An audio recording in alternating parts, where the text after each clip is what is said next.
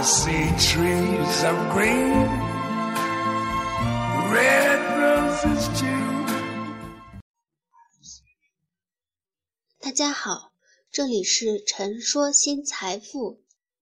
时间真的是金钱，Time is money，翻译过来，时间就是金钱。一个人如果在等待朋友的时候说这样的话，肯定会被朋友打入资产阶级的行列，掉进拜金主义的恶俗层面。一个人怎么可以把话说得如此裸露？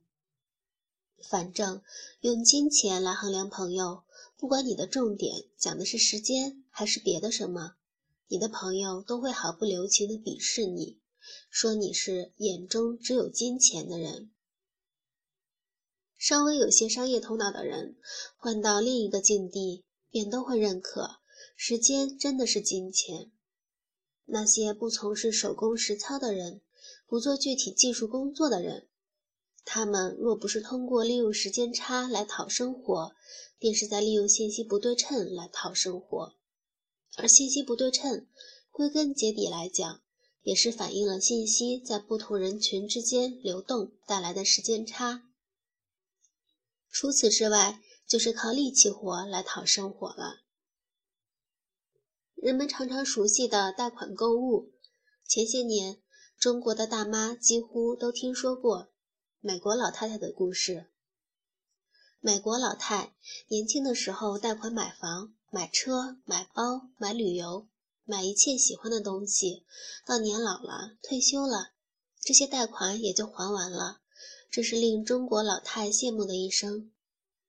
真的，当中国大妈们也开始走向了这条道路的时候，甚至殃及了八零后和一些九零后，他们也很乐意去贷款消费，他们对待房子的观念变得更加顽固。生活质量无法保障的青年也希望去买房，把大笔的现金压在一个巨大的房子上，没有房子不结婚，没有房子不相亲。没有房子，无颜见丈母娘。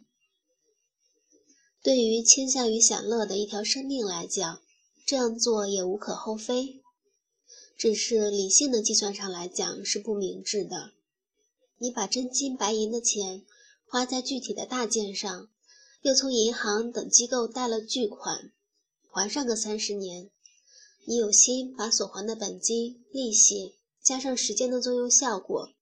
等你真的把它连本带利还完之时，你所购买这件大件的钱远远超过了本来一次性付清所花的钱，可能不止两倍。原因何在？是复利的作用，其实也是时间的作用。这还不谈，你买的大件物品到底会不会随行情增值，也或者是完成了折旧和报废？在时间作用下，这一切都是无情的过程。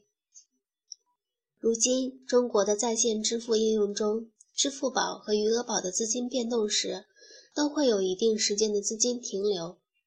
未来，假若有十三亿注册用户，也就是每人一个电子钱包，十三亿人口将会停留多少资金在它的池子中？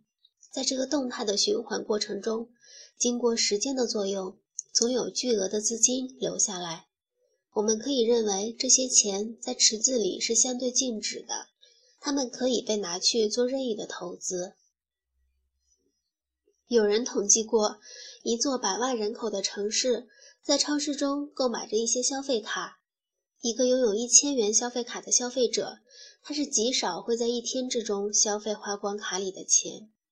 在一年半载的过程中，这些钱在超市的资金池子里面，经过时间会发酵。一个百万小城的消费卡券所剩余的钱，在时间的作用下，也将能够造出几十所希望小学。你可以理解这是积少成多，可是我认为中间最重要的还有一个条件是时间的作用。不妨你找出身边剩余的所有零钱凑在一起，或许只有百十来块，加上随手想花的小钱，抑制冲动，剩下来的购买那些不可增值的大件的钱。如果它不是常年的散落在屋子的各个房间和角落，而是在理财产品中，那么，在一个小额的理财产品中，在一个百元的基金中，三五年、三五十年的作用下，这也将是一笔不小的资金，而不是一直散落在屋子里的各个房间等待发霉的零钱。时间本可以让它变大，变得有生命。文章来自微信布衣春秋，感谢倾听，下次再会。The colors of the rainbow, so pretty in the sky, are also on the faces of people going by. I see friends shaking hands, saying, How do you do? They're really saying, I love you. I hear babies cry. I watch them grow. They're learn much more and I never knew. And I think to myself, what a wonderful world. Yes, I think to myself, what a wonderful